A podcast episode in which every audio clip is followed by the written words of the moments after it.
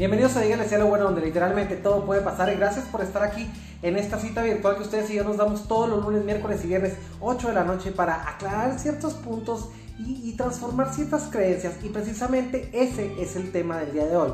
Las creencias. Gracias a la gente que se está conectando a la transmisión. Gracias por estar aquí en este espacio virtual donde todo mundo con nuestras creencias, donde todo mundo con, con nuestras perspectivas, habilidades, razones, argumentos tejemos un buen contenido y tejemos una realidad que nos haga favorecer a todos, ¿no? Es decir, ¿cómo vamos intercambiando creencias, vamos intercambiando habilidades, vamos intercambiando aprendizajes? Es decir, eh, perspectivas o aristas de la misma vida que todos vivimos, pero desde diferentes tramos. Gracias por estar aquí en la transmisión. En Rocío Delgado Medina, Cristina Harris, como siempre, welcome to Mexico from Chihuahua. Gracias por estar aquí siempre, mi querida Cristina Harris, y ser distribuidora de contenido. En Rocío también, gracias por la confianza en mi labor y sobre todo gracias por quedarte en esta paradita emocional donde delimitamos creencias, pero también desmitificamos, porque todo mito viene apoyado en una creencia de lo absurdo. Tome nota. Sandra Marvalles también bienvenida a la transmisión. Mary Anas también hermosa, te mando un beso. Marta Guijarro, un beso para ti. Tati Arpe, un beso hasta Argentina, dice presente, presente. Saludos desde Chihuahua, México, el estado más grande de la República Mexicana, hasta la Patagonia, hasta allá mis queridos hermanos argentinos, que en el, en el cono sur de nuestro hermoso América siempre nos, nos están visitando de esta manera virtual. Cristina Harris, buenas noches, buenas noches con X, dice. Te estoy olvidando el pago, mi querida Cristina. que lo padrón, hola hermano peruano, también, ¿cómo estás? Gracias por estar aquí. Bienvenidos a Ella Cielo. Bueno, Malu Sáenz, miramos también hermosa. Oralia, González, Olivares y toda la gente padre y bonita que siempre está aquí metida, como estamos siempre metiendo la nariz virtual acerca de las creencias y cómo compaginamos las realidades y como les decía ahorita al inicio de la transmisión, las diferentes aristas y las diferentes caras que tiene la misma vida. Es decir, cómo todo el mundo vamos construyendo y vamos, un beso, mi querida Mariana, también te mando un hola para ti, desde todas las, las perspectivas que vivimos. Y ustedes van a preguntar, ¿Cómo se construye este sistema de creencias? Ese sistema de creencias, mi querida Alicia Redondo y Alejandra Castañeda, Iván Ramírez también, ¿Cómo se va construyendo? Pues lo construimos en función de lo que vamos viviendo. Es decir, cuando empezamos a decodificar el mundo y vamos empezando a ver las cosas y vamos empezando a escuchar lo que papá y mamá dicen y vamos empezando a escuchar lo que los amigos dicen y empezamos a tener ese, esa participación activa acerca de lo que todos vivimos y, cuando construimos esa comunidad aleatoria de las diferentes manifestaciones de la vida y sobre todo las diferentes manifestaciones del criterio. Por eso hay mucha gente a la que le interesa mucho el que dirán, porque precisamente, desgraciadamente, tejemos el sistema de creencias en base a muchísimas voces, en base lo vivimos de manera sensorial. ¿Qué significa? Por medio del, gusto. Se fijan, por ejemplo, cuando los niños están explorando, cuando estamos niños, que todos nos metemos a la boca. Y queremos todo, todo en la boca y por lo medio de queremos, queremos explorar, somos explorativos. Entonces, el sistema de creencias se construye desde que somos niños, por ejemplo. Cuando un niño toma, por ejemplo, una cucaracha, un, insecto, y lo agarra y lo ve y se lo mete a la boca y la mamá grita, ¡No! Ahí en ese momento el niño empieza a relacionar una creencia eh, a una, una emoción con un evento, es decir, una cucaracha con la emoción del miedo, y le nace una creencia de que los insectos son malos. Entonces ahí vamos tejiéndolos una y otra de las creencias. Gracias, Lucía del Carmen Centeno, hermosa. Gracias por estar aquí, Alejandra Castañeda. Te mando un beso, hermosa. Juana Bautista también buenas noches también para ti. Ivette Gómez, hermosa, te mando un beso. Alicia Redondo. José Rodríguez Espinoso, te saludo Enrique, buenas noches, gracias. Gracias hermano, te mando un abrazo también para ti. Gracias Pelón también que estás aquí, Alejandra Castañeda y toda la gente bonita que siempre no me deja de la mano. Loli Morales presente, saluditos hermosa, ¿de dónde eres? Denis Dorman, saludos amigo, un fuerte abrazo, gracias también a ti. Tú también creo que también eres extranjero, Denis, Denis Dorman, así es que dime de dónde eres porque de pronto se me olvida, me grabo así, este, la gente de, de otros países me los grabo así pero de pronto se me va.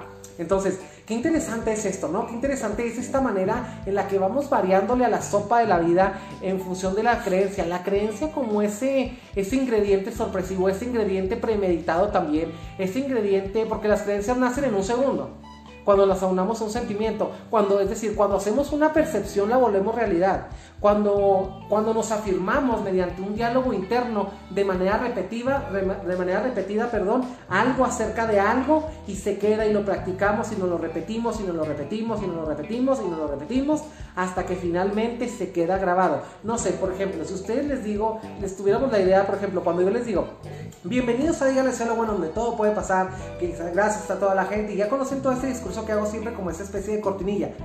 Yo creo que eso les hace a usted a ustedes como una especie de ancla de saber que es un lugar para aprender. Y entonces cuando tú escuchas sin lugar a dudas cuando tú escucharas a alguien que en alguna X conversación dijera ah no yo le digo sea lo bueno entonces de alguna manera tú vas a llevar a, tu mente la imagen de este psicólogo o la imagen de esta transmisión.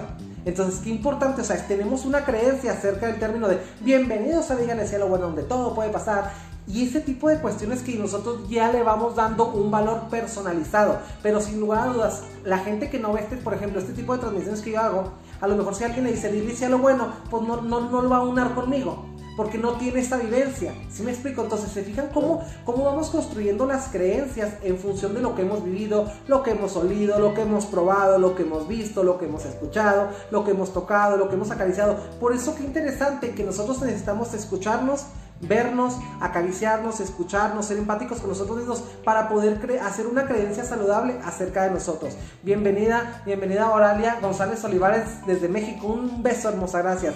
Compartan, share, dice atentamente la secretaria. Sigan en YouTube, en Spotify. Gracias.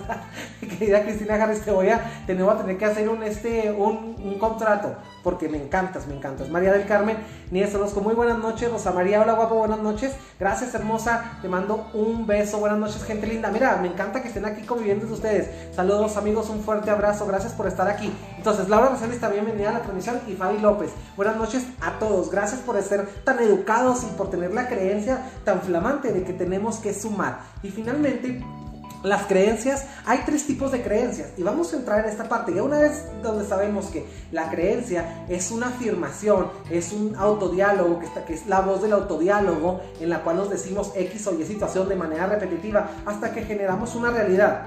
Y la realidad es la realidad interna para después impactar la realidad externa con nuestro actuar. Es en terapia cognitivo-conductual hay algo que se llama creencia central, fíjense, está así. Se los voy a explicar. ¿Sí? Hay una creencia central si yo les digo Navidad, por ejemplo, la creencia central trabaja así. La creencia central y luego el pensamiento automático y luego el comportamiento. ¿Sí? Creencia central, pensamiento automático y comportamiento. Si se fijan, si yo les digo a ustedes Navidad y ustedes me dicen miedo o muerte, el pensamiento automático, por ejemplo, yo les digo Navidad Dice muerte, pensamiento automático, desagrado. Comportamiento, evitación. Así funciona. En la terapia cognitivo-conductual lo que hacemos es que cambiamos, la, cambiamos el sentido de la creencia automática, para, de la creencia central, para que el pensamiento automático también cambie. ¿sí? Sanamos desde esto, sanamos la creencia, la creencia central, para que sane el pensamiento automático Convertimos en positiva la creencia central para que el pensamiento automático se vuelva positivo, para que el comportamiento del individuo se vuelva positivo. Así funciona, así literalmente así funciona la mente, ¿no? Entonces, este tipo de corrientes de terapia cognitivo-conductual son de las terapias que, tienen avances más rápidos, donde tenemos una cuestión de cambios más rápidos, más oportunos. ¿Por qué? Porque realmente cambiamos la creencia. Entonces, la terapia cognitivo-conductual se basa en el aquí y en el ahora, ¿eh? Que esa no se la sabía. Entonces, hay tres tipos de, hay, tres tipos de, de, creencias. Primero que nada están las creencias, de, las creencias limitantes de capacidad. Vamos a hablar de creencias limitantes. Recuerden que es el tema del día de hoy. Creencias limitantes es la de capacidad, ¿sí? La de posibilidad y la de merecimiento. Capacidad, posibilidad y merecimiento. Imagínense, quiero que se pongan, quiero que se pongan bien listos porque en esta parte vamos a hacer un pequeño ejercicio. Este ejercicio funciona así. Vamos a las tres esferas en las que practicamos nuestras creencias, que son la esfera social, perdón, la personal, ¿sí? La social y la profesional. Sí, en, estas tres, en, tres tipos, en estos tres tipos de entornos psicoafectivos utilizamos nuestras creencias.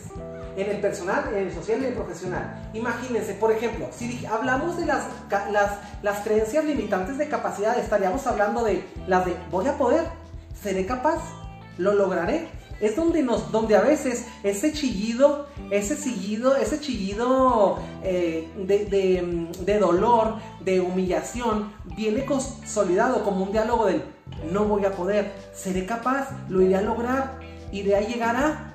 eh, estaría a punto de ese tipo de cosas donde, nos, donde nuestra capacidad queda en entredicho. Entonces, cuando tú pones, hagamos un ejercicio, cuando nosotros ponemos esa, por ejemplo, esa mm, creencia limitante de capacidad en el entorno personal, por ejemplo, sería un... No soy inteligente, por ejemplo, en el entorno personal. Como estamos hablando de capaz, vamos a hablar de inteligencia.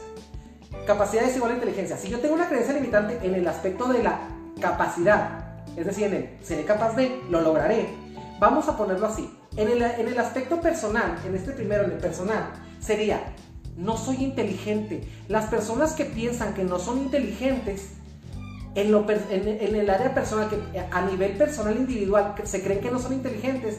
En el área profesional, dicen que jamás, piensan que jamás van a ser, por ejemplo, buenos para, para que una empresa les contrate. ¿Se fijan? Capacidad, capacidad lo podría hacer en lo personal no soy bueno, es la creencia automática, es la creencia central, no soy bueno. De entrada yo ya digo que no soy bueno. Es una creencia limitante, no soy bueno. Ahora, cuando voy a la parte profesional es, nunca voy a ser lo suficientemente bueno para que una empresa me contrate. Y luego en la parte social, me pone muy nervioso hablar en público. ¿Se fijan? O sea, ¿cómo nos llevamos esa discapacidad emocional a los tres entornos en los que practicamos las creencias mayormente? Que son el personal, el profesional y el social. El que piensa que no es capaz o que no es suficientemente inteligente, ese primero que nada es lo que se da de comer y noche. Es el autodiálogo destructivo que se inyecta con el Es la manera irrespetuosa y lasciva y castrante en la que nos hablamos. Es decir, de entrada, si yo en lo personal pienso que no soy inteligente, pues en lo profesional voy a sentir que no soy un buen trabajador y en lo social voy a sentir que, por ejemplo, mi conversación es muy tonta como para que alguien se quiera quedar a platicar conmigo. Esa es en la parte, por ejemplo, de las creencias de capacidad que, siempre lo estamos hablando como que será, iré a poder, seré capaz, lo iré a lograr. Y es donde andamos en esa pregunta. Quiero hacer aquí un paréntesis antes de pasar al otro, a los otros dos tipos de creencias. Por lo regular las personas que tienen una falla o tienen una creencia limitante desde su origen de capacidad, es porque vienen de estilos de crianza muy punitivos, estilos de crianza muy castrantes, en donde todo se les resolvía, y no porque te quieras, sino porque no eres lo suficientemente bueno para lograrlo por ti mismo, entonces yo te voy a ayudar.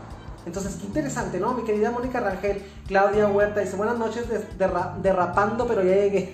Me encanta. Así que León, María Guadalupe Quintana, que también lo está viendo, Murciaga, Jessica también, Roman Carr y toda Elizabeth Quintana, güera, te mando un beso también, gracias por estar aquí. Denis Roman, gracias por lo extranjero. Soy de Oaxaca, México. Bueno, por un, por un, par de estados y ya, te nos ibas para, abajo. es que había otra persona que era de, creo que era de, de Guatemala y tenía un nombre así más o menos parecido, pero de todas maneras, hermano, me mexicano oaxaqueño, orgullosamente mexicano, I'm so, proud, to be Mexican like me, como yo, este, vamos a seguirle dando. Entonces, la creencia de capacidad, les decía, que viene desplegada de las personas que tienen un estilo de crianza muy punitivo, muy autoritario. Los estilos de crianza fue algo que hablamos en unas sesiones pasadas. Está el, ¿cuál les dije? El autoritario, el democrático, y el completamente laxo, es decir, el que hagas lo que, haz lo que te dé la gana. Entonces, cada estilo de, cada estilo de crianza diferente es, se llama omisivo o laxo, el omisivo. Van desplegando diferentes tipos de heridas, heridas madre en las personas. Entonces, las heridas madre son las cuestiones de valía, son las cuestiones de donde se viene estructurando el autoestima. Entonces, una persona que venga con una herida madre de humillación, por ejemplo, vendrá cayendo muy bien en una persona que tiene una creencia limitante central de que no es inteligente, de lo irá a lograr, no soy bueno, nadie me va a contratar, no, mi plática no es lo suficientemente inteligente como para que alguien se quede a conversar conmigo. Si se fijan, como estamos hablando de modelos de crianza, estilos paternalistas, eh, tipos de creencias limitantes, la de capacidad embona perfectamente bien ahí en esta cuestión de lo personal, en lo social, en lo profesional, de no puedo, no soy, no me, todo ese tipo de cuestiones, ¿no? Entonces, este tipo de, de, de crianzas, este tipo de crianzas lastiman de alguna manera muy, muy fuerte a las personas porque les hacen sentir un autodesconocimiento acerca de lo que pueden lograr. Acuérdense, logro, lograr, porque estamos hablando de creencias limitantes, en este caso, de capacidad de, seré capaz de, lo iré lograr, iré a poder, iré a poder. Entonces, qué interesante que como papás tenemos que ser gestores de la confianza propia de nuestros hijos. Y de pronto pasa algo muy curioso De pronto entre, entre papás pensamos que el hijo más obediente es el mejor hijo y precisamente aquí es donde se nos van todas las patas, ¿no? Se nos van las patas al sojete, ¿no? Donde nos metemos en ese fango emocional y metemos a nuestros hijos porque definitivamente la obediencia como una especie de acato está bien, como una especie de límite, como una especie de, mm, ¿qué les diré? De, código de convivencia saludable, pero no como una especie de ceguera, emocional. Porque de pronto también cuando ubicamos a un hijo como el hijo más obediente, ustedes fíjense en las familias, siempre el hijo más obediente es el que tiene la vida más jodida. El hijo el que daba menos problemas, es el hijo que lleva más sufrimiento interno. El hijo que da es el que más agradable a mamá o el más pegado a mamá el más... Eh, no estoy diciendo que, que debamos de ser despegados y desobedientes, estoy diciendo que tenemos que caer en una rebeldía saludable. ¿Y la rebeldía saben qué es? Porque de pronto tenemos un concepto de que la rebeldía es andar de cabrón, la rebeldía es romper, la rebeldía es ser irresponsable. No todos los irresponsables son rebeldes, ni todos los rebeldes son irresponsables. Entonces, cuando llegamos a esta cuestión donde generalizamos eh, conductas y generalizamos estilos de participación en lo emocional con el mundo, es decir, comportamientos en español, vamos perdiendo de vista detalles que nos decretan verdades sumamente interesantes y que nos impiden separar los contextos de los diferentes entornos. Qué interesante, ¿no? Qué interesante que a veces, no sé, por ejemplo, cuando le decimos a un niño, ¿cómo eres mentiroso? Ya le jodimos la vida porque le estamos tatuando el hecho de mentir, se lo estamos tatuando a su personalidad, cuando realmente el mentir es nada más una virtud o una, pues una virtud porque realmente hoy en el mundo se la mentira se convirtió en una virtud. Pareciera que los que más mienten son los que más crecido tienen, ¿no? Entonces, se ha convertido en, en, esa, el, mentir es una distrofia de fidelidad de la persona, ¿no? Es una distrofia, es un daño emocional que tiene la persona. Es una persona que tiene que mentir es porque se miente primero todos los días. Entonces, cuando tú le dices a un niño mentiroso, en lugar de preguntar, en lugar de preguntarle, ¿por qué contaste mentiras, Juanito? Le dices, Juanito, ¿por qué eres tan mentiroso, mijito?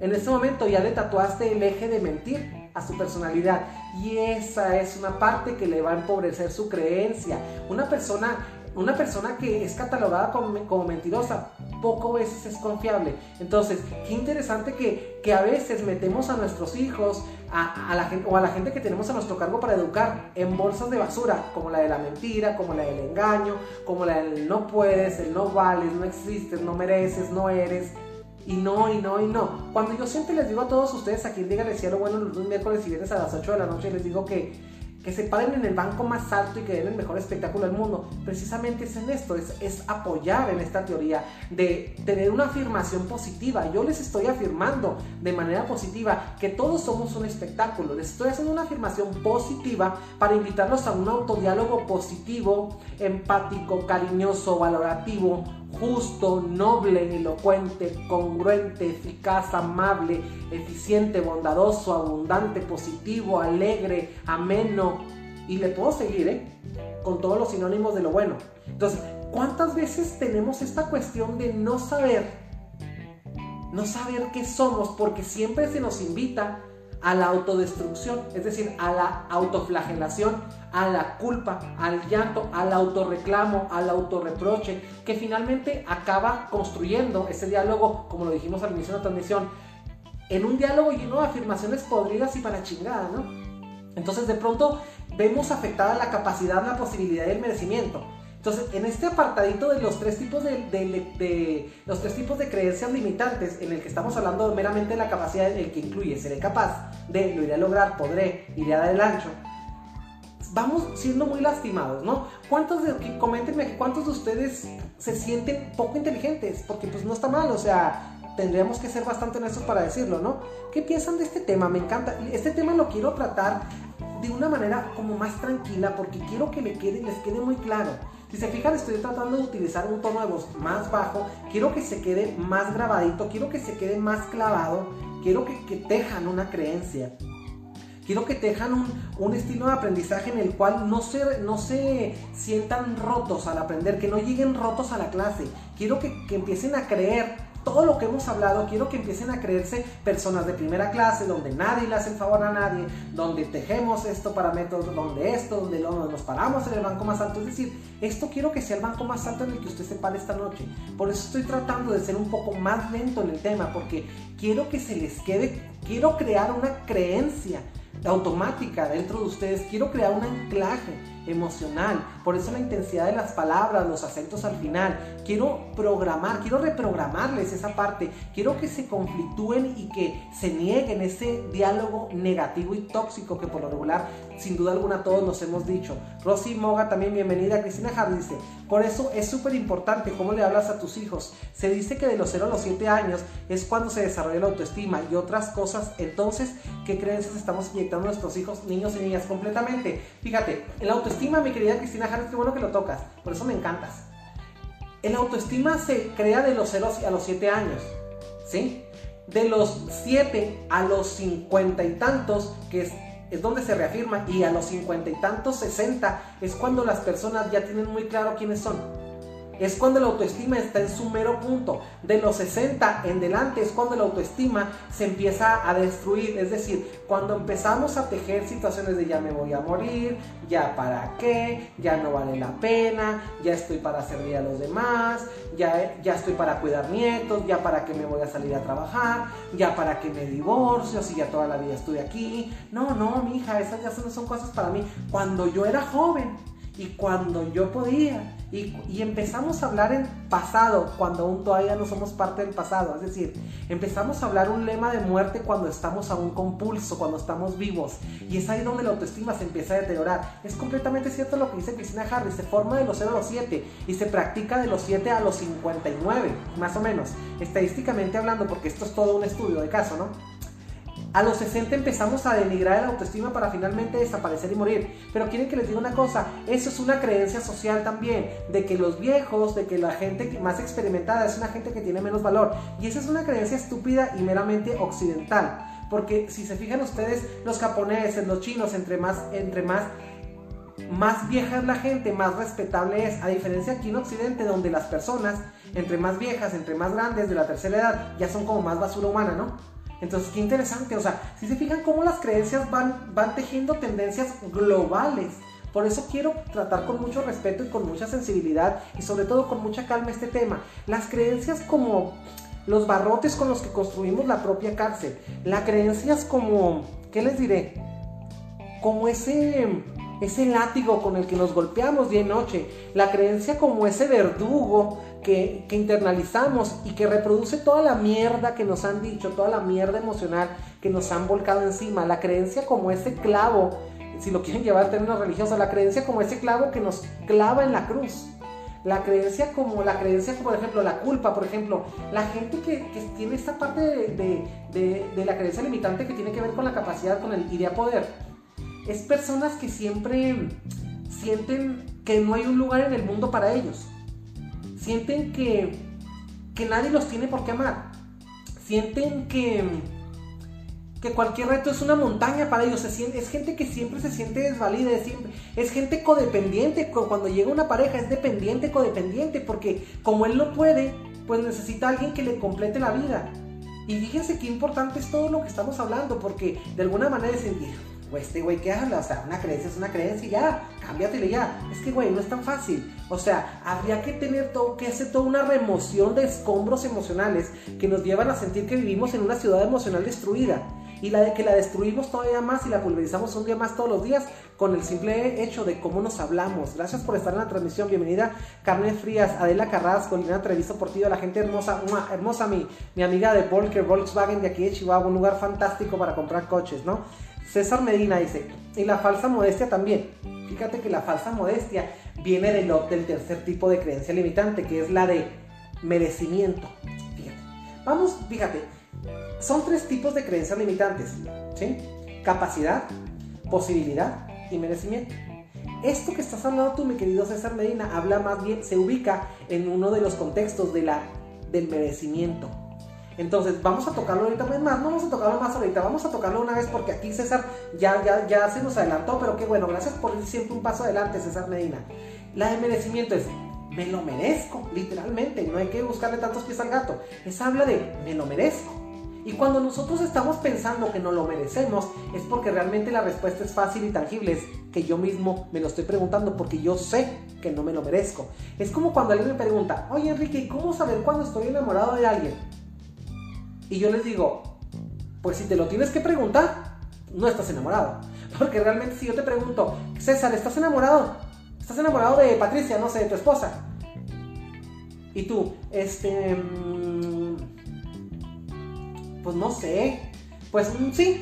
Entonces significa que no estás enamorado, porque el amor, el amor es, es, es un preámbulo, es decir, el amor va un paso adelante, así como César, va un paso, aquí, como César aquí en el, en el tema de sea lo bueno, el amor va un paso adelante a los sentidos, es decir, el amor es algo que sale, que se sale por los poros. Por eso hay un dicho muy, muy popular que dice que el amor y el dinero no se pueden ocultar. Entonces, este tipo de creencia de merecimiento, creencia limitante que tiene que ver con el merecimiento, el me lo merezco, es, es donde mona ese tipo de gente que cuando tiene, que tiene un tipo de apego muy temeroso. Es decir, llega alguien a su vida y es algo tan tan bueno, está viviendo cosas tan tan padres, está tan tan feliz que siente que no se lo merece. Entonces, ¿qué empieza a hacer? Empieza a cagarla, empieza a regarla para convencer a la otra persona de que no se merece su amor y que finalmente se ahuyente. Es decir, nos dedicamos a ahuyentar las oportunidades. Es como cuando, por ejemplo, te quieren ofrecer un trabajo, ¿sí? Y tú dices, ay, es que no sé si pueda hacerlo. No sé si pueda, no por capacidad, sino no sé si me lo merezca. No sé si, porque es de merecimiento. O quizás es combinada una creencia limitante de capacidad con merecimiento. Es decir, no sé si me lo merezca y no sé si pueda. Y es ahí donde estamos bien, bien jodidos, ¿no? Imagínense que de alguna manera yo me pusiera a, decirles aquí, díganle sea lo bueno todos los lunes, miércoles y viernes a las 8 de la noche y de a poder hacer este programa esta noche. Una vez me preguntó alguien, fíjense, una vez me preguntó alguien, oye, dice, hablas y hablas y hablas y hablas y hablas y hablas. ¿Y tú crees que la gente te entiende? Y yo, pues nunca me había puesto a pensar si la gente me entiende o no. Pero quieren que les diga una cosa, yo sé que soy capaz de hacerlo. Entonces, curiosamente, yo, yo siento que soy capaz de hacerlo y ustedes me entienden. ¿Se fijan cómo cuando nos sentimos portadores de esa valía, cuando nos sentimos portadores de esa, de esa salud emocional, cómo el mundo nos contesta con las cosas que nosotros queremos? No sé si les haga sentido esto. Una vez también me preguntó alguien, oye Enrique, oye, ¿y no que es como que se te van a acabar los temas? Digo, porque pues haces tres temas por semana y cada mes tiene cuatro semanas, son 12 temas por mes y vamos a llegar al punto en que vamos a tener un año, dos años haciendo esto. Imagínate, ahorita tenemos desde mayo, mayo, junio, julio, agosto, septiembre, octubre. Tengo seis meses por 12, ¿cuánto es 6 por 12? Son 72 temas y hemos tocado 72 temas con el mismo respeto, con la misma gallardía, con los mismos huevos emocionales, con la misma valentía, con la misma putería, con la misma ciencia, con la misma calificación y sobre todo con el mismo amor. Entonces, que ustedes me preguntan, que si me lo merezco, claro que me lo merezco. Si ustedes me preguntan si ustedes se merecen estar aquí, claro que se lo merecen. Ustedes como mi motivación, en este caso yo voy a hablar de mí. Saben que a mí me gusta mucho hablar de mí, por eso, porque a mí me gusta, no me gusta que me vean como una parte como, ah, el personaje del psicólogo, y como en todos los otros videoblogs, los vídeos que, que, es que la gente se ve y como si la vida, gente tuviera la vida perfecta y estuviera hablando yo, especialista en temas de pareja y la chingada. No, o sea, este tema lo está ofreciendo con un humano que también está en una parte de mejorar sus creencias, lo está ofreciendo un humano que, que basado en sus creencias está y basado en su ciencia y que combina experiencia personal, teoría, práctica, cosas científicas, metodología y técnica, hace un concepto para ustedes, es decir, que nos vemos de igual a igual donde nadie le hace el favor a nadie, por eso mismo, si ustedes se fijan, todo este tipo de cosas que yo les digo al inicio de los programas, son como anclas emocionales. Está bien pensado, no crean que es algo que se me ocurre en el momento. Es algo que está pensado porque los quiero anclar a decirles sea lo bueno. Y decirles sea lo bueno no significa este programa. Decirles sea lo bueno es que ustedes lo reproduzcan. Entonces, con una creencia de que es posible, es decir, una creencia limitante fuera de la ¿Será posible? ¿Iré a poder? ¿Seré capaz? ¿Me lo mereceré? Ese tipo de cómo resarcir a veces los errores transculturales que tenemos eh, y transgeneracionales, que venimos de los que venimos fallados de fábrica desde familia. Entonces, por eso es el tipo de cuestiones aquí que manejamos. Fabi López dice, yo no puedo salir de el yo no puedo. Me han dicho que soy muy pesimista. Fíjate, yo creo que más bien eh, aquí tiene que ver con, el, con la idea de capacidad, con la idea, la idea de capacidad. Habría que ver, quiero que investigues en tu estilo de, crianza que te dieron. Todas las veces que te dijeron que no, es que no, no, ayúdale porque está chiquita ayúdale. Inclusive ha pasado Adler, este Adler es un psicólogo, un psicólogo famosísimo, ¿no? uno de los máximos exponentes de la psicología. Adler hablaba de una teoría del raquitismo. El raquitismo era que los sujetos que nacían con algún tipo de discapacidad o capacidad diferente, o raquitismo o falla o deficiencia biológica al nacer, es decir, unas personas que nacieran, por ejemplo, con algún, sin una extremidad, o que con algún tipo de problema respiratorio, o gente que se quedó en incubador un mes, o gente que había venido siendo producto de un embarazo alto riesgo, o con varias amenazas de aborto durante la gestación. Que esas personas nacían con un cierto raquitismo emocional, pero que era creado por la madre. Es decir, esa desvalía en la que a veces mamá y papá nos educan dentro del sistema de crianza, es decir, dentro del estilo de crianza, que nos va reafirmando esta creencia limitante de que no soy capaz. Entonces, cuando sales al y lo, y lo, y lo profesas o lo, o lo, practicas en la parte social, profesional y personal, nace el no soy capaz, no soy inteligente, no voy a poder hablar en público, no soy suficientemente bueno para que una pareja me quiera, no soy lo suficientemente bueno para que una empresa me colabore. Si me explico, si se fijan cómo vamos tejiendo el tema. Ahora, hablando, yéndonos a la parte que aportó aquí mi querido César Medina, es el de merecimiento. Es decir, si llevamos una, una, una, si hacemos un ejercicio en una creencia de merecimiento y la ponemos en las tres esferas, la social, la personal y la profesional, sonaría de esta manera. Sonaría, por ejemplo, no sé, en la personal, con mi pasado, una persona con mi pasado no tiene, porque, no tiene derecho a la felicidad por ejemplo. Una persona a la que han abusado sexualmente no tiene derecho a la felicidad. Yo soy tan malo, yo soy. Eso sería de merecimiento. Eso sería lo personal. Es decir, lo que te das de comer de noche, el diálogo, el autodiálogo, ¿no? Una persona con mi pasado pues no merece. Una persona que ha sido abusada sexualmente jamás vuelve a ser la misma. Siempre sufres algo que nunca se cura. O sea, ese tipo de creencia estúpida de no merecer ser libre ¿sí? Donde involucramos la culpa, es una creencia que nos va a limitar toda la vida. Entonces, merecimiento, el, no me lo merezco, en el área personal es eso. Yo, alguien como yo, no merece, no tiene derecho a la felicidad. Es en la parte personal, el autodiálogo. Ahora en lo social, no merezco que nadie me quiera. No merezco, que no merezco tener amigos, no merezco los amigos que tengo, no merezco la casa que tengo, no merezco y no merezco y póngale enfrente lo que quiera. Ahora en el área profesional, como yo no estudié, cuando, cuando era joven, pues ahora me merezco ese trabajo de mierda donde soy esclavo de mi patrón. Imagínate, como fíjate, como no estudié, como no estudié cuando era joven, o sea, no estudié a mi tiempo, pues ya no merezco ser nadie en la vida. Si se fijan cómo la creencia limitante del merecimiento nos puede afectar tanto en lo personal, en lo social en lo laboral. Entonces, qué interesante todo esto, porque estamos descubriendo literalmente el santo grial de por qué actuamos como actuamos. Entonces, mi querida, mi querida Fabi López, yo quiero que te des más o menos una idea acerca de esto. Cuestiónatelo, pregúntatelo. Evelyn Zavala, bienvenida. Te mando un beso hasta Santiago de Chile. Gracias. Lo de Edith Sánchez Llanas también lo está viendo. Blanca CQ. Edith Sánchez, buenas noches. Hermosa, gracias. Alejandra Castañeda dice, entiendo lo que dices, pero siento yo que tienes que llegar a una edad en que tienes conciencia y en que piensas que tienes dos caminos. Uno es darle la razón a las personas que siempre te han dicho eso. Eh, las personas que siempre te han dicho mm, mm, mm, aquí está el chisme muy bueno muchas gracias mi querida mi querida Alejandra Castañeda dice las personas que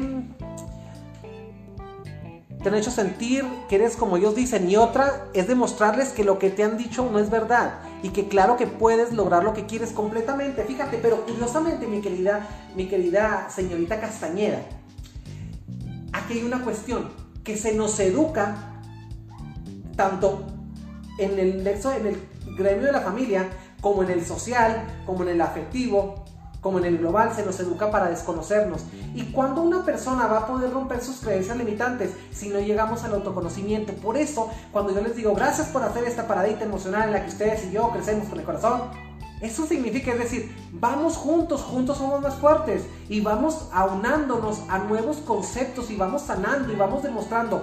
Quieren que les diga una cosa, si lo quisieran manejar como, como venganza, como una venganza hacia los que nos han dicho que no valemos, que no somos y que no vamos a poder. No hay mejor, no hay mejor vida que una no hay mejor venganza que una vida bien vivida. No hay mejor manera de recordarle, hacerle a la gente sentir que se equivocó al opinar sobre nosotros, más que mostrándole lo que es tener una vida exitosa. No hay mejor manera de demostrarle a alguien que no merecíamos esa mierda, que no merecíamos ese trato, esa marginación, ese abuso, ese golpe, esa humillación, esa ofensa quedándonos la dignidad nosotros mismos. Recuerde que cualquiera nos puede faltar respeto, mi querida Ale Castañeda.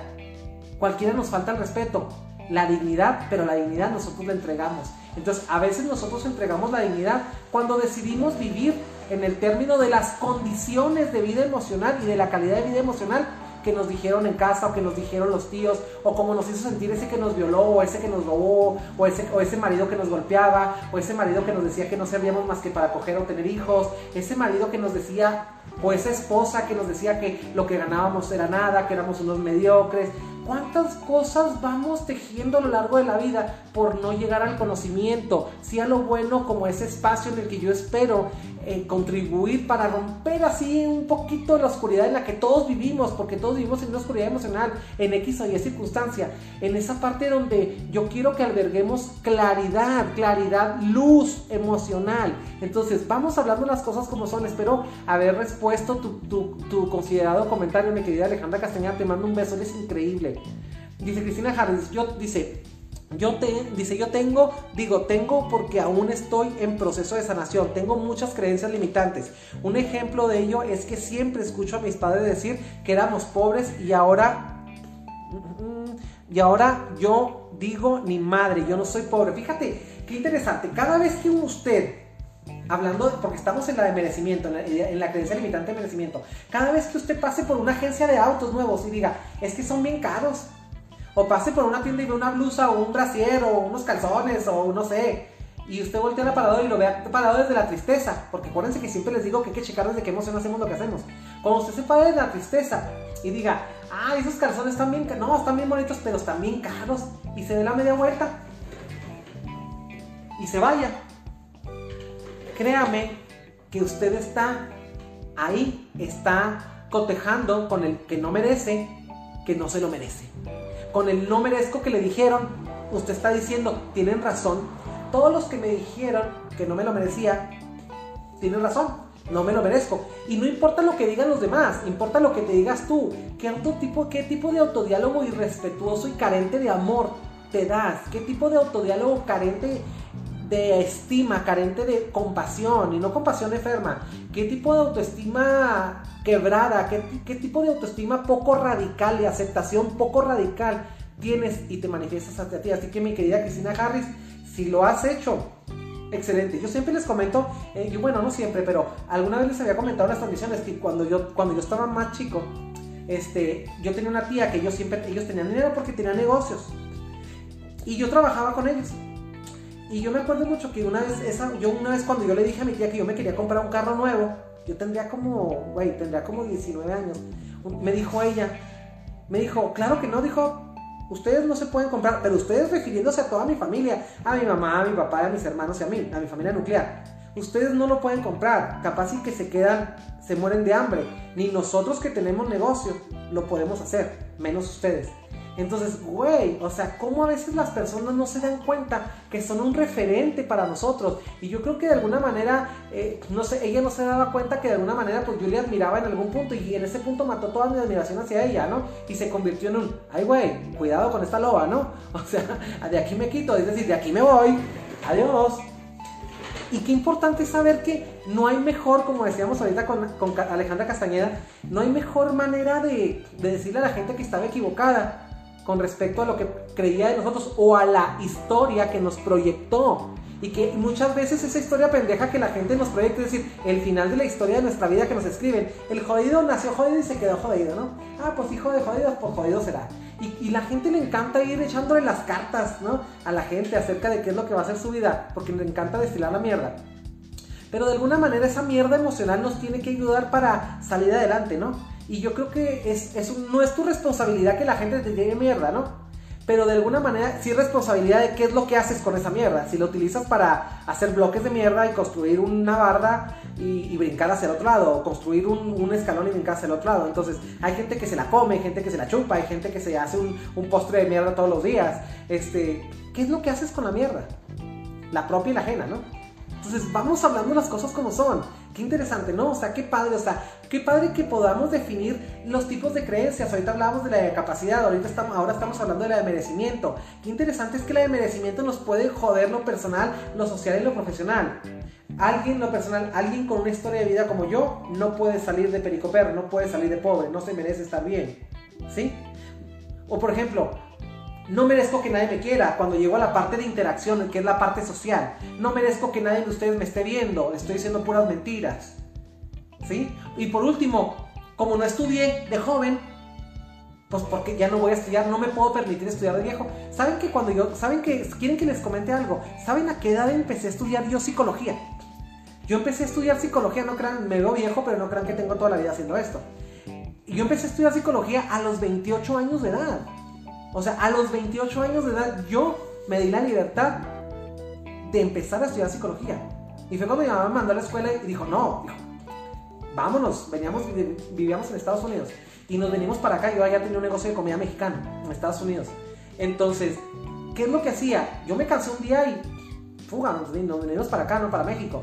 Entonces, ¿qué, fue lo que pasó? Llegando aquí, mi mamá me dijo, no, pues órale, con todo, tienes todo mi apoyo, te metes a la escuela, era mi sueño, ¿no? ser psicólogo de alguna manera. Entonces, qué interesante, o sea, ¿cómo, ¿cómo, cuando te ofrecen eso, por ejemplo, es decir, no me lo merezco, o decir yo, ah, no, pues ya me pasó mi tiempo, ya tengo 28 años, ya para qué? Claro que no, no hay tiempos, no hay tiempo para negar la oportunidad, es decir, cada vez que usted bien, vea un viento de oportunidad que sopla bajo sus alas, bajo sus brazos, Usted tiene que aprovecharlo. Si el viento de oportunidad llegó es porque usted se lo merece. Vamos dejando de tenerle ese miedo al dinero. Por ejemplo, en esta parte del merecimiento me gusta mucho también comentar.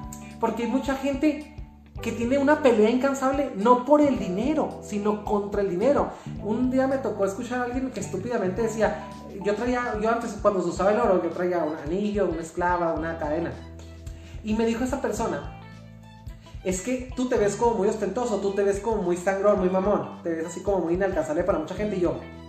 Y yo, ¿pero por qué? Es que, que no sabes que las joyas esas que traes te separan de las personas y yo.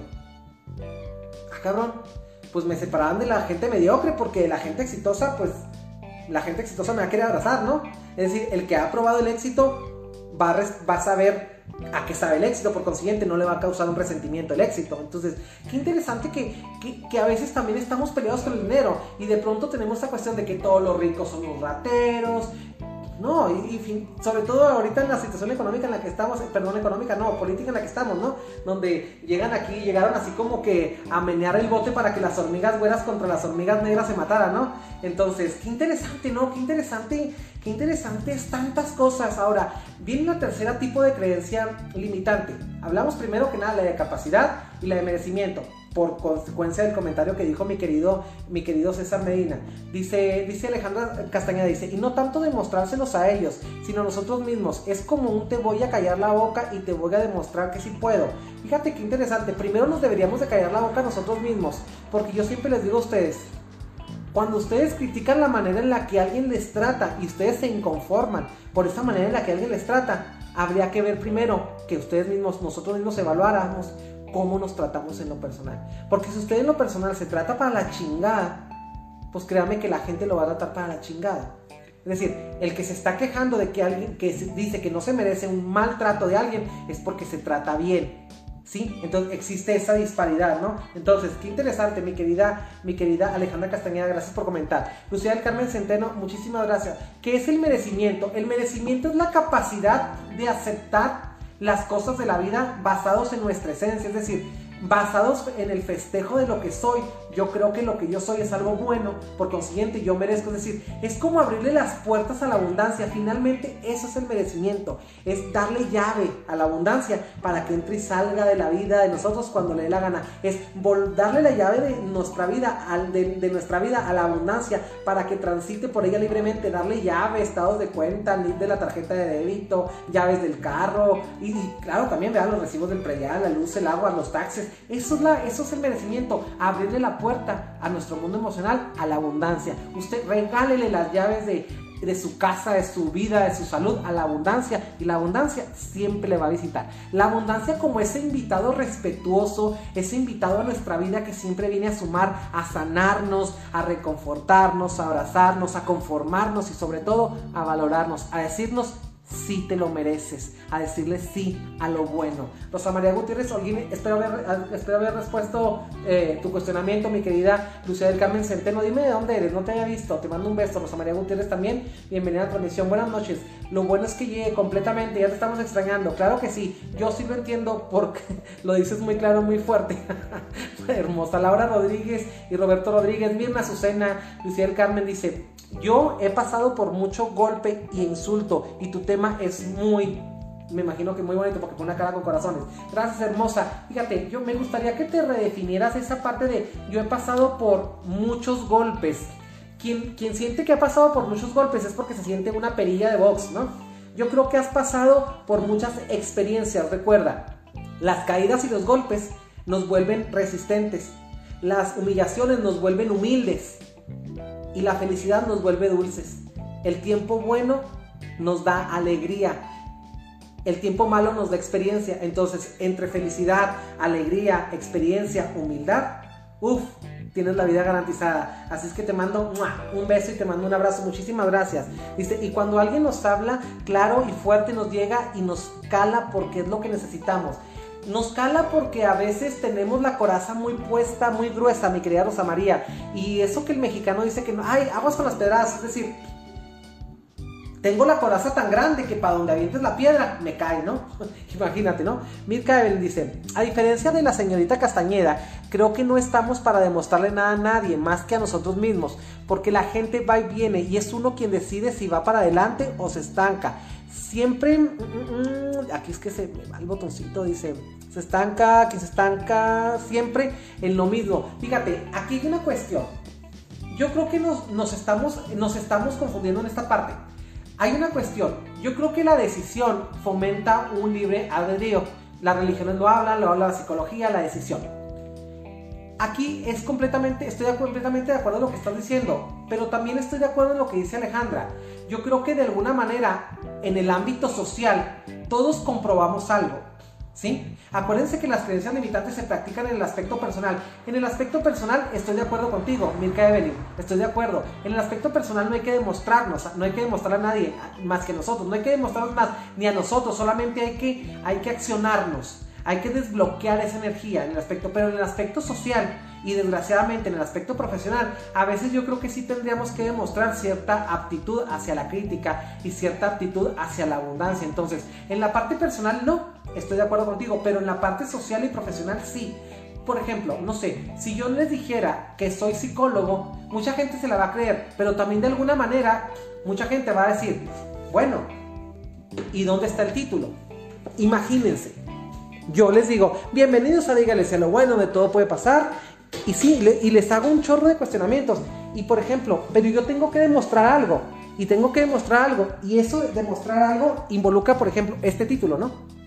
Si se fijan, ahí dice, licenciado en psicología. Eh, ignoren la foto horrible que tengo ahí porque parezco, mira, tengo como 3 kilos de cachete, lo bueno es que tengo barba. Entonces, ahí dice, si se fijan, ahí dice que licenciado en psicología, Enrique Vega, ¿sí?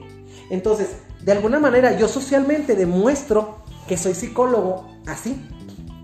Para un trabajo, o sea, en lo profesional también así. En lo personal no, porque pues yo a mí me cayó, a mí me cayó el 20 de que yo me había convertido en psicólogo desde que fui tomé la protesta, ¿no?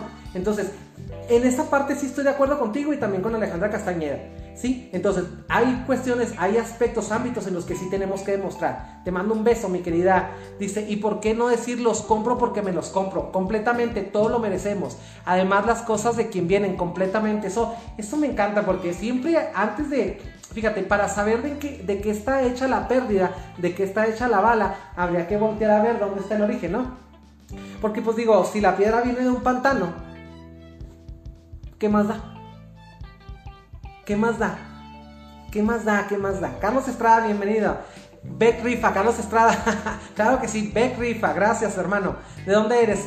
Oralia González Olivares dice, muy cierto, a mí mi ex me decía, ¿quién se va a fijar en ti? Y me la estaba creyendo, pero ahora pienso diferente, soy muy fregona y valgo mucho y merezco algo mejor completamente. Fíjense, cada vez que ustedes tienen la cuestión de decir, me lo merezco, a contrario de decir de, no, de, o sea, y me lo merezco no como pregunta, porque cuando es pregunta es una creencia limitante. Una creencia positiva es, me lo merezco. Una creencia limitante es, me lo merezco. Una creencia positiva es me lo merezco, con huevos.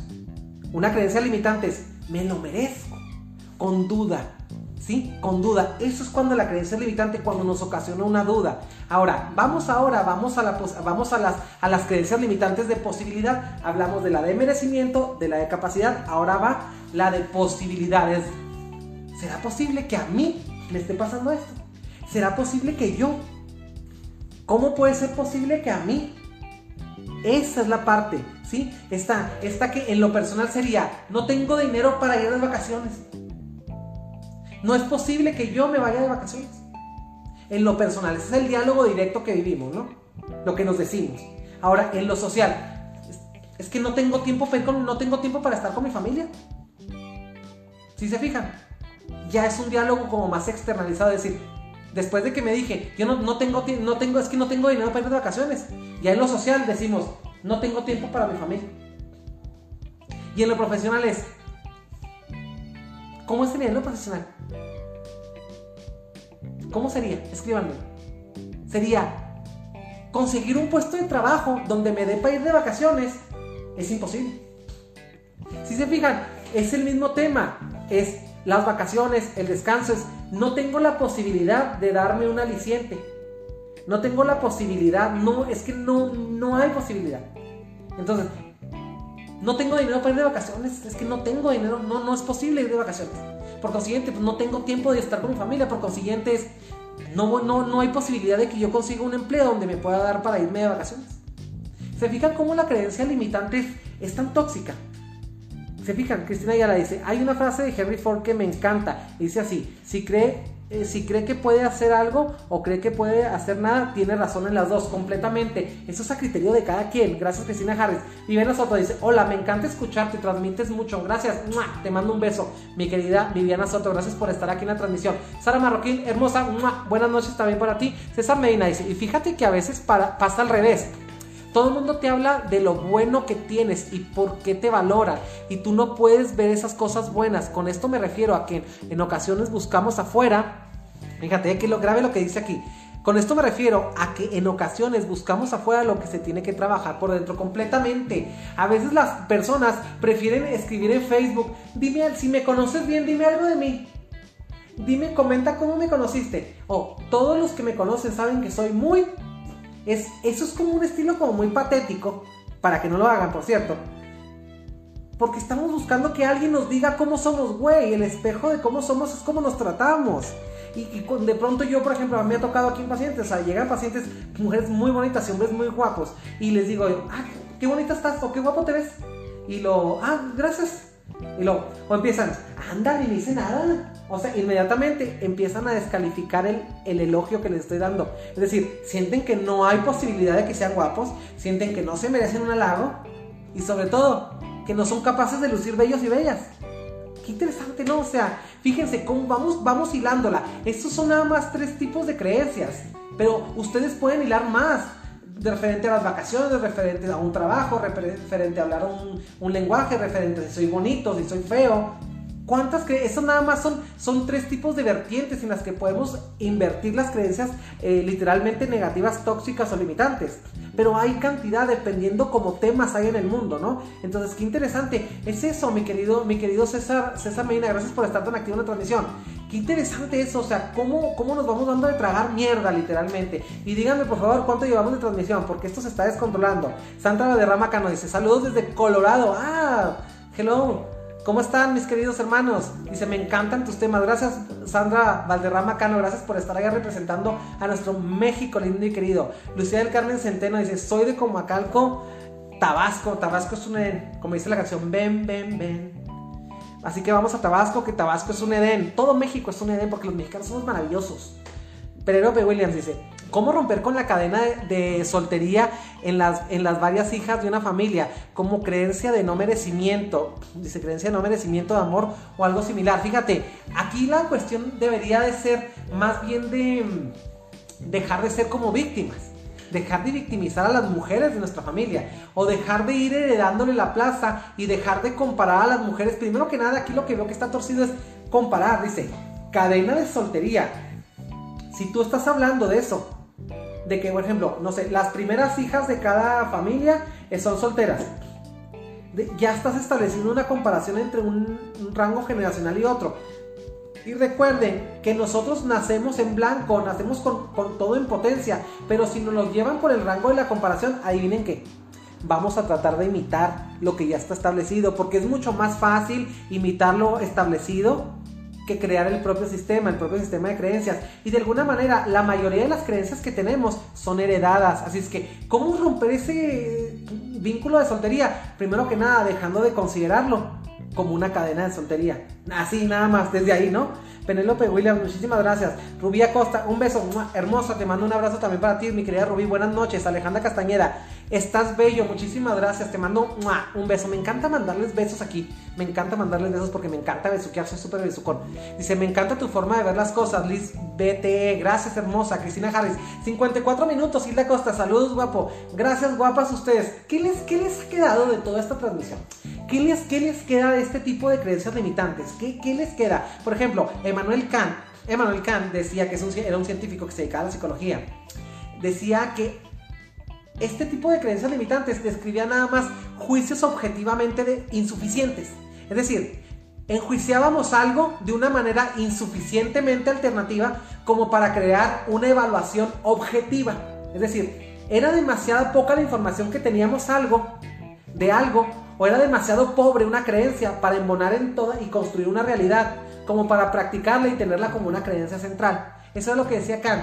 Entonces, qué interesante, porque construimos el sistema de creencias desde la infancia. Por eso, ojo, cuidemos a nuestros niños. Si tienes hijos, cuida lo que dices. Si tienes hijos, cuida lo que discutes delante de ellos. Si, cuidas, si tienes hijos o si cuidas hijos ajenos también, porque también eres, una, eres un parteaguas. Alguna vez estuve dando algunas conferencias en el Instituto Mexicano del Seguro Social, en la, en la división de guarderías aquí en el estado de Chihuahua. Y yo les decía a, los cuidadores que tenían que ser muy cuidadosos con lo que hacían con los niños, porque de alguna manera ellos eran, de alguna manera, eran hasta más importantes que sus padres, porque los niños pasaban 8 o 10 horas con ellos en una etapa, la etapa más vulnerable de ellos, la etapa más vulnerable para aprender, para tener malos hábitos, la etapa en donde la admira, el amor que sentimos por las personas está basado mucho en la admiración, donde estamos en un mundo de gigantes y vemos grande todo, así como niños, ¿no? Y donde vamos, no sé, aquí se construyen grandes recuerdos en la guardería. Es donde yo, por ejemplo, a lo mejor cuando sea grande y huela el perfume de la mujer que me cuidaba, la enfermera que me cuidaba, o la, o la, la persona que estaba a mi cargo en la sala me va a dejar un recuerdo bueno o malo. Y a lo mejor cuando esté grande, cuando lo huela, me va a dar gusto o me va a dar terror si fue la experiencia mala, si la auné con una creencia de dolor y de tortura. Entonces, qué interesante. O sea, por eso les digo, si usted tiene hijos, si no los tiene, o si está cuidando los hijos de alguien que no son suyos, pero se los dejan a usted, porque le paguen, porque sea su trabajo, porque simplemente a veces se los dejen. Tenga mucho cuidado con las creencias que les está creando con la, la versión y la virtud del mundo que les está transmitiendo en función de lo que pone frente a sus ojitos. Armando Ramírez, gracias hermano por estar aquí. Dice Cristina Harris, prima Lee es tu vecino. Ah, qué interesante, tenemos una prima aquí en Chihuahua. Me encanta tu forma de ver las cosas, gracias. ¿Es de Chihuahua? Sí, genial. qué genial sería conocerte. Muchísimas gracias. El día que quieras, el día que quieras, tomamos un cafecito y el día que quieras, lo que sea. Muchísimas gracias por estar en la transmisión. Qué interesante es ver los nexos que hacemos y esta comunidad virtual que ustedes y yo hacemos con el corazón para crear métodos. Escúcheme bien, ahí va todo el discurso de siempre. Para crear métodos en esta comunidad virtual que ustedes y yo hacemos con el corazón, para crear métodos de afrontamiento más eficaces que nos dejen un costo emocional más bajo para que la felicidad aumente. Bienvenidos a Dígale sí a lo bueno donde todo puede pasar. Ese es el discurso favorito y no saben la cantidad de, de satisfacción que me da decírselos porque realmente quisiera que fuera como una frase así que se les metiera, que se les tatuara un donde construimos métodos de afrontamiento para que la vida no sea un pinche basurero, para que me entiendan en español, ¿no? Entonces, Cristina Harris, exacto, yo por eso corté algunos lazos familiares por la salud emocional de mis hijos. Y, como digo yo, como, dijo, como dijo Niurka, I'm sorry. Ella dice, I'm sorry for you, con su, con su, este, con su hermoso acento cubano. Dice, dice, pero yo estoy sanando el árbol genealógico de mi familia y de toda mi descendencia. Completamente. Yo creo que todo el mundo deberíamos de pintar una rayita, así, hasta donde llega la mierda. De aquí para arriba, no, de aquí para abajo, Tampoco, ¿ah? Pero pues a veces no nos queda más que no escogemos la primera mitad de la vida, pero la segunda sí la podemos elegir. Así es que felicidades, mi querida Cristina Harris. Hay que quedarnos con lo bueno y lo malo para afuera. Saludos desde Kansas. Say hi from Chihuahua. Gracias Armando Ramírez por estar en la transmisión. Eh, creo que eres primo del pelón. Algo así, ¿verdad? Gracias por estar aquí. José Rodríguez Espinosa. Me gustó la ponencia. Me autoalimentas con tus diálogos. Muchísimas gracias, querido José Rodríguez. Te mando un abrazo, hermano. Gracias, gracias, gracias, Cristina Harris. Y gracias, gracias, gracias, les digo yo por el favor de su preferencia virtual. Gracias por haber estado en esta transmisión. Yo feliz de la vida. Me quedo con este mensaje. Me quedo. Espero que ustedes se queden con esta creencia. Espero haberles impactado, estarles pateado las bolas emocionales y sobre todo habernos hecho ver la vida desde otra manera. Mi nombre es Enrique Vega, psicólogo de profesión, orgullosamente mexicano, pero sobre todo, ¿saben qué? Orgullosamente hermano. Con el corazón y con la psicología hacemos nuevos métodos de afrontamiento. Así es que dígale lo bueno. Lunes, miércoles y viernes, 8 de la noche. Y esta mesa virtual que nadie la para. Gracias como siempre por estar. Gracias mi querida Juana Beltrán. Gracias como siempre por estar en esta mesa virtual. Y ustedes y yo, sin hacerle favor a nadie, nos despedimos. Y este es el momento en el que me voy a seguir mi vida para que ustedes sigan en la suya, para podernos extrañar, para podernos apapachar y sobre todo para practicar lo que aquí aprendemos. Gracias a todos ustedes por estar aquí. Ana Soto, muchísimas gracias. Dice, desde que te conocí, mi pensar cambió aún más y radicalmente. Gracias, te, te mando un beso. Gracias por estar aquí, Armando. Saludos, primo. Saludos, primo. Hasta Kansas. Sandra Valderrama, Cano. Gracias, gracias por tanta enseñanza. Gracias a ustedes por su favor, su preferencia virtual. Les mando con el corazón y con la virtualidad y por internet y por todo un gran abrazo. Muchísimas gracias. Pares en el banco más alto. ¿Qué sigue? den mejor espectáculo, respete para que lo respeten, no haga estupideces, ame, ría, coja rico, coma, cene, abrace, papáchese, tóquese. Y si nadie lo puede abrazar, recuerde que tiene dos brazos que le alcanzan para rodearse, rodearse de amor, amor propio, amor de decirle sí a lo bueno. Bendiciones.